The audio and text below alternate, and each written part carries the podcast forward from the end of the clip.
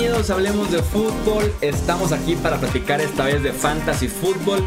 Se podría decir que vamos a dedicar el mes de julio a mucha plática, mucho debate, análisis del Fantasy Fútbol para que cuando llegue agosto empiecen los drafts de las respectivas ligas de cada temporada 2019. Se podría decir que estén totalmente listos para cada uno de estos drafts. Yo soy Jesús Sánchez, bienvenidos a que hablemos de fútbol. Ya saben que en los puntos operativos está como siempre mi amigo Edgar Gallardo y nos acompaña para hacer el análisis también mi amigo Mauricio Gutiérrez, que es analista aprobado por Fantasy Pros y fundador de estadiofantasy.com. Mau, ¿cómo estás? Bienvenido nuevamente a que hablemos de fútbol. ¿Qué tal, Chuy? Muchísimas gracias. Un gustazo estar de regreso con ustedes para platicar de fantasy fútbol. Como bien dices, ya de cara a empezar la preparación de los drafts, que para mí es uno de los momentos más importantes en la temporada de los que jugamos fantasy. Yo se podría decir que eh, en el tema este del draft es lo que más espero, lo que más me emociona. Pasa el draft y ahora sí es como de que, bueno, tengo que administrar mi equipo durante 16 semanas. Suele pasar, la verdad es que te entusiasma tanto el draft y lo bueno, me pasa a mí que lo preparo tanto. Yo empecé a hacer mock drafts desde hace un mes más o menos. Entonces ya traigo ese rush de querer empezar con los drafts. Se pasan rapidísimo porque de la gran mayoría de mis ligas los tengo a mediados de agosto. Entonces son casi uno tras otro. La época de draft dura muy poco. Se disfruta muchísimo ese análisis previo, el estar valorando jugadores, eh, la estrategia a tener en, el propio draft y después se acaba y, llega los que draftean más cercano a la semana 1 no tienen tanto ese, ese hueco de decir, ok, ya drafteé, ahora me tengo que esperar a que empiece la semana 1 y ya en la semana 1 es administrar. Y lo más interesante de administrar el equipo me parece que se convierte en los waivers, ¿no? De encontrar esas joyas ahí un poco escondidas y obviamente el semana a semana de determinar qué jugadores serán tus titulares. Sí, así es, son las dos etapas claves ya durante la temporada eh, regular, pero sin duda alguna la pieza más importante de un equipo de fantasy fútbol siempre va a ser el draft, que sí, a partir de inicios, mediados de agosto y ya más tardar la última semana antes de que inicie la temporada regular.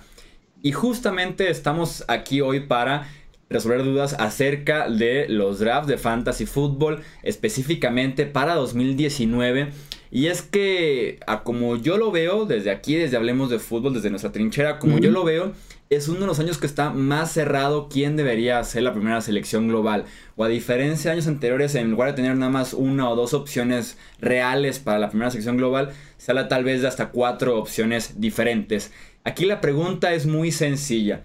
Tengo la primera selección global del fantasy fútbol de mi liga. ¿A quién debería tomar en este 2019? Lo que tengo claro, Chuy, es que el jugador número uno debe de salir de la división este de la nacional. Creo que cualquiera de los dos corredores, tanto Saquon Barkley como Ezekiel Elliott, tienen pues lo suficiente para hacer un caso de que deben de ser el número uno. En lo personal, tengo a Saquon Barkley porque me parece un corredor más completo. El año pasado, en su primer año, terminó dentro de los tres mejores corredores eh, de fantasy, detrás de una línea ofensiva nada brillante.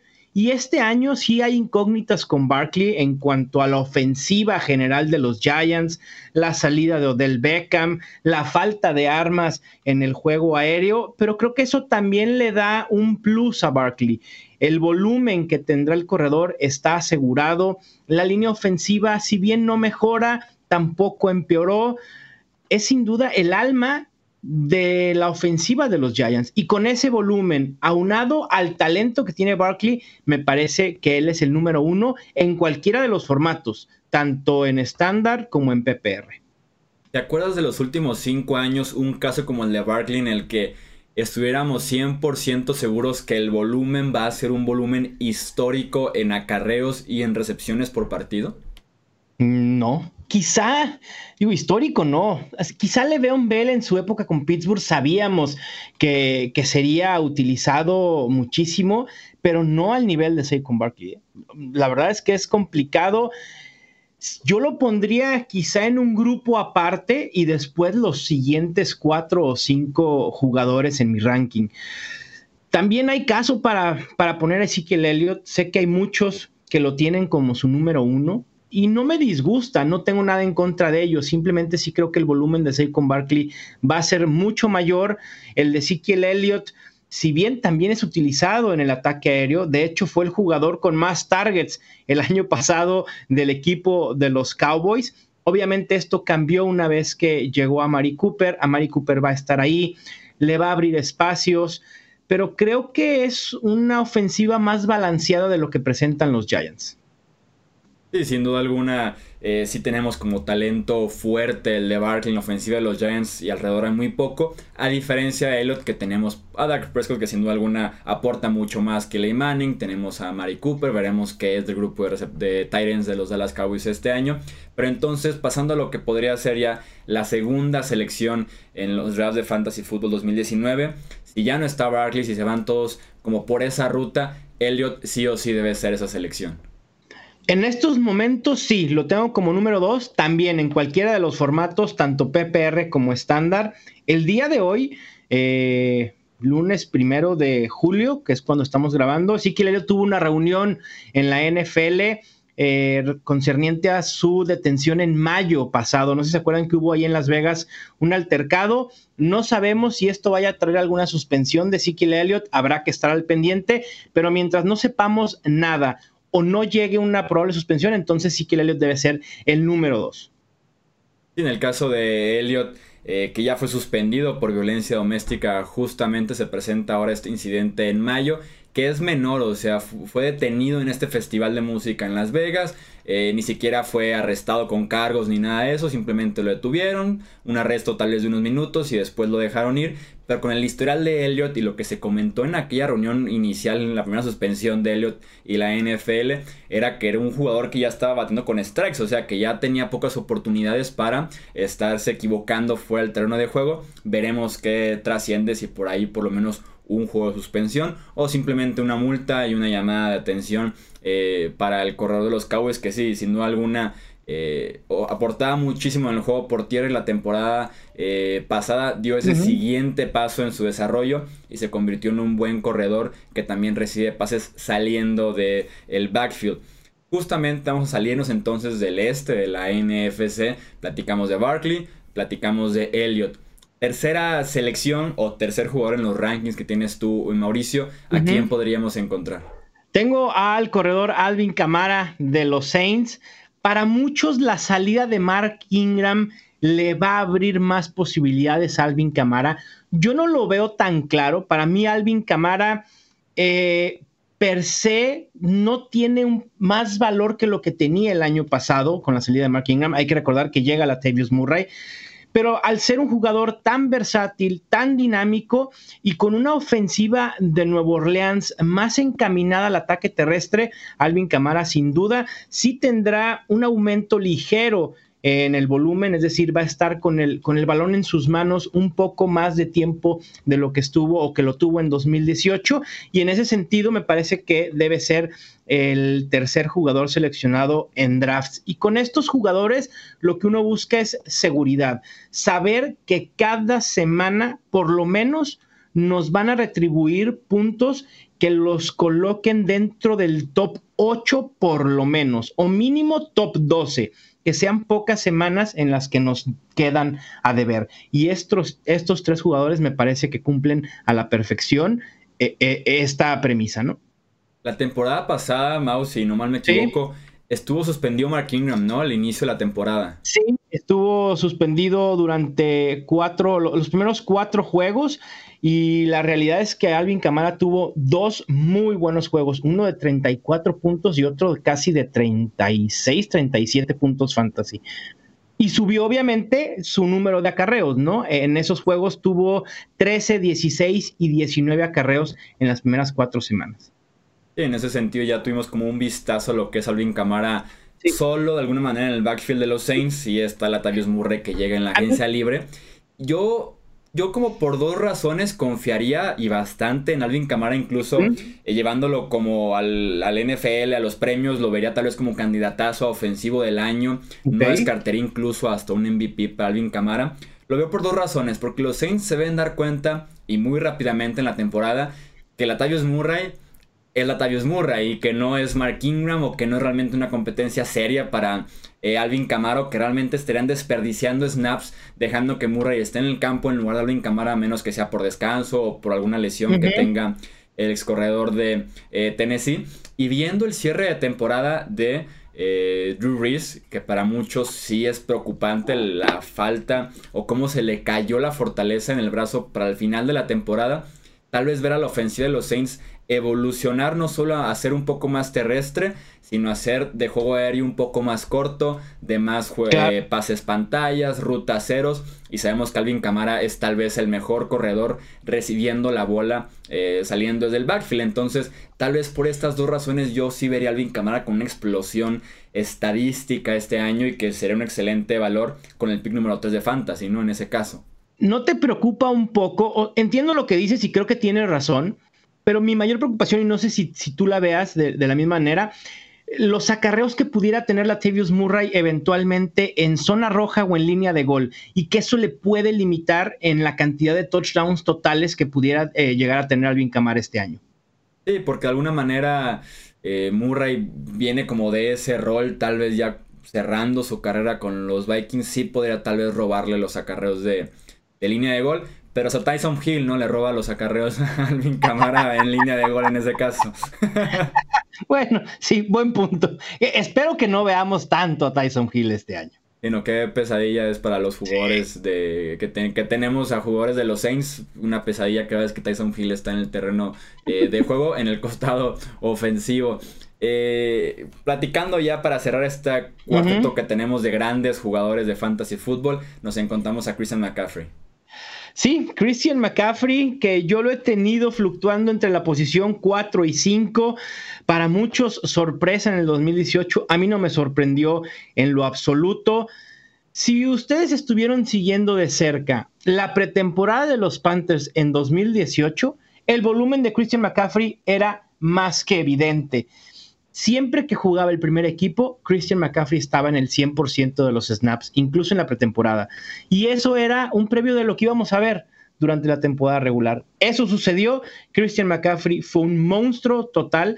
Termina como el tercer jugador con más puntos fantasy de entre los corredores. Y para este año me gusta el potencial con un Cam Newton que se espera esté sano, una ofensiva de los Panthers que seguirá dependiendo de Christian McCaffrey.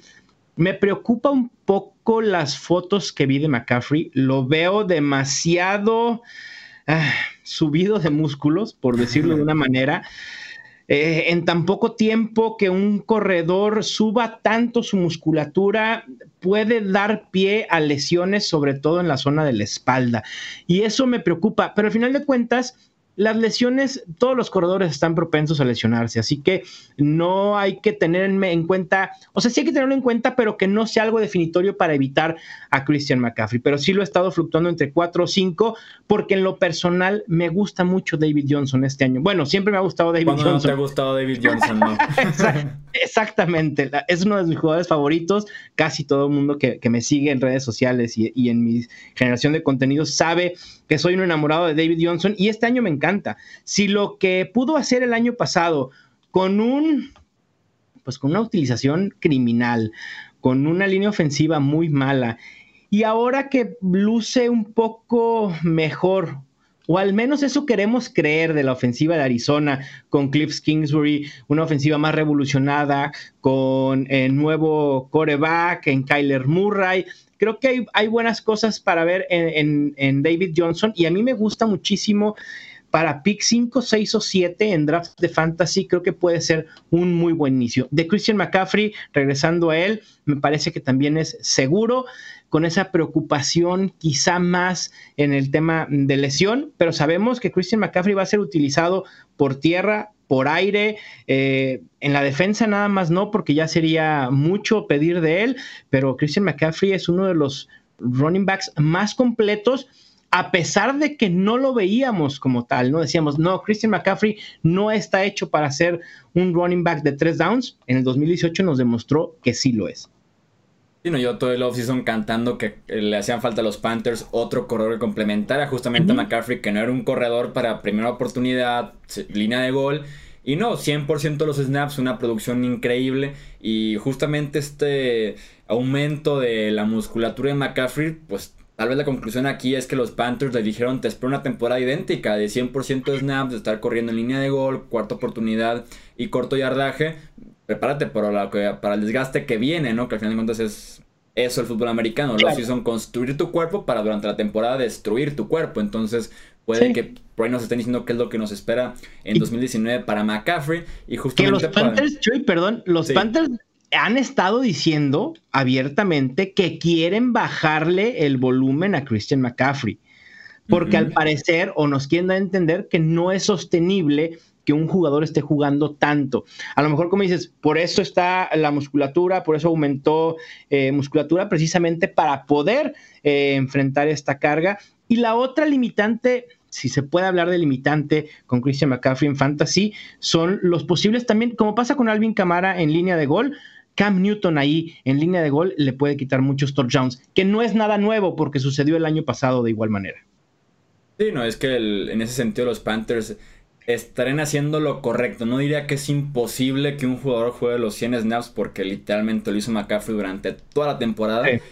Pero no está bien, o sea, así, así lo pondría. Simplemente no está bien que un jugador así lo esté haciendo, tanto por esquema como por la salud del jugador y más siendo eh, un corredor. O sea, simplemente es algo que no está bien para una ofensiva que un corredor esté el 100% de los snaps, como lo hizo McCaffrey la temporada eh, pasada. Y, justamente con David Johnson lo comparto contigo. Arizona tiene el potencial para hacer una excelente ofensiva, para explotar en ese costado ahora que Cliff Greensbury se pueda adaptar a las nuevas armas que tiene, sobre todo las nuevas armas en el juego aéreo muchos receptores de primer y de segundo año. Sabemos que la transición suele ser complicada para esta posición del colegial a la NFL y qué mejor que depender de David Johnson en ese sentido, junto a Claire Murray que hemos visto como un coreback eh, móvil puede abrirle muchos espacios a los corredores que jueguen junto a él en el backfield y podría ser el caso de eh, David Johnson este año con eh, Arizona.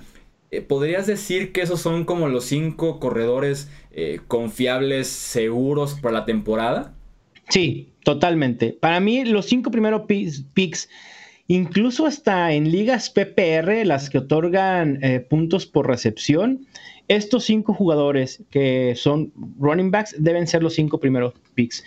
Y el hecho de que todos sean utilizados en el ataque aéreo, que puedan ser versátiles, le dan ese plus por sobre quizá el mejor wide receiver que pudiera ser de Andre Hopkins o Davante Adams. Justamente iba a preguntarte eso ya para cerrar este episodio. Tenemos el sexto pick eh, global, ya empezamos a ver el costado de los receptores, como dices tú, eh, Hopkins, Michael Thomas, Devante Adams.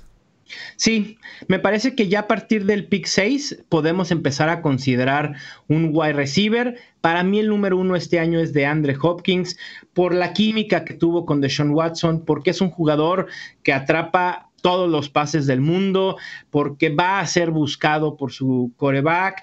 Eh, me parece que el potencial de DeAndre Hopkins es muchísimo. Quizá también en este rango de pick 6, 7, 8 pudiéramos considerar a Melvin Gordon si es que no queremos iniciar con un wide receiver, porque sé que a muchos les causa conflicto porque creen que la posición de running back o en la vuelta, en su segundo pick, no van a encontrar un running back que les dé el volumen necesario para dar números de top 12. Bueno, platicando justamente esto, si en mis próximos drafts que son de orden random, no tienen nada que ver la temporada anterior, me toca el pick número 6, voy a llorar, así de sencillo, ¿eh? porque yo no me sentiría cómodo ya eh, a partir de que sacaban los corredores que justamente estamos hablando, porque yo soy de la estrategia de corredor sí o sí, porque me incomoda un poco que en la segunda vuelta ya corredores como los que acabamos de hablar, simplemente ya no hay, o sea, son escasos al final de cuentas. Sí, que de hecho la diferencia, o, es decir, el gap que hay entre estos cinco, quizá Melvin Gordon todavía hay en, rondas, digo, perdón, en, picks medios de la primera ronda, pero pasando Melvin Gordon, ya estamos hablando de running backs que tienen mucho mayor riesgo como un Le'Veon Bell, como un Joe Mixon, Dalvin Cook, Nick Chubb a mí no me causa tanto conflicto en rondas medias, Chuy. Si puedes empezar con Melvin Gordon y quizá en la vuelta emparejarlo con James Conner, con un Antonio Brown, con Mike Evans, que son jugadores que normalmente van a estar en ese segundo pick, me parece un muy buen inicio. Y también no le tengan miedo a empezar con receptores. Sinceramente, no te pone en una posición tan incómoda porque este año veo muy profunda la posición de running backs, también veo muy profunda la posición de wide receivers. Así que me parece que cualquiera que sea la estrategia, empezar con running back o con wide receiver, se puede armar un muy buen equipo de fantasy fútbol. Así es, sí tenemos siendo algunas buenas opciones para, eh, para lo que pasa después de estos cinco grandes corredores, diferentes estrategias que también estaremos eh, platicando en eh, futuros episodios, pero ahí está entonces el que debe ser la primera selección de los drafts eh, de Fantasy Football 2019 y también las siguientes selecciones del resto del top 5. Mauricio, muchísimas gracias nuevamente por tu análisis. Bienvenido de nueva cuenta aquí hablemos de fútbol. Y seguirán muy buenos episodios a lo largo de todo el mes de julio, como les digo, de cara a la temporada 2019 de Fantasy Football. Mau, muchísimas gracias nuevamente. Gracias a ustedes, abrazo para todos los que nos siguen y espero que sea de mucha utilidad lo que estaremos platicando en este y en próximos episodios. Ya saben que Edgar Gallardo estuvo en los operativos de este podcast. Yo soy Jesús Sánchez, esto hablemos de fútbol y nos escuchamos en el próximo episodio. Hasta luego.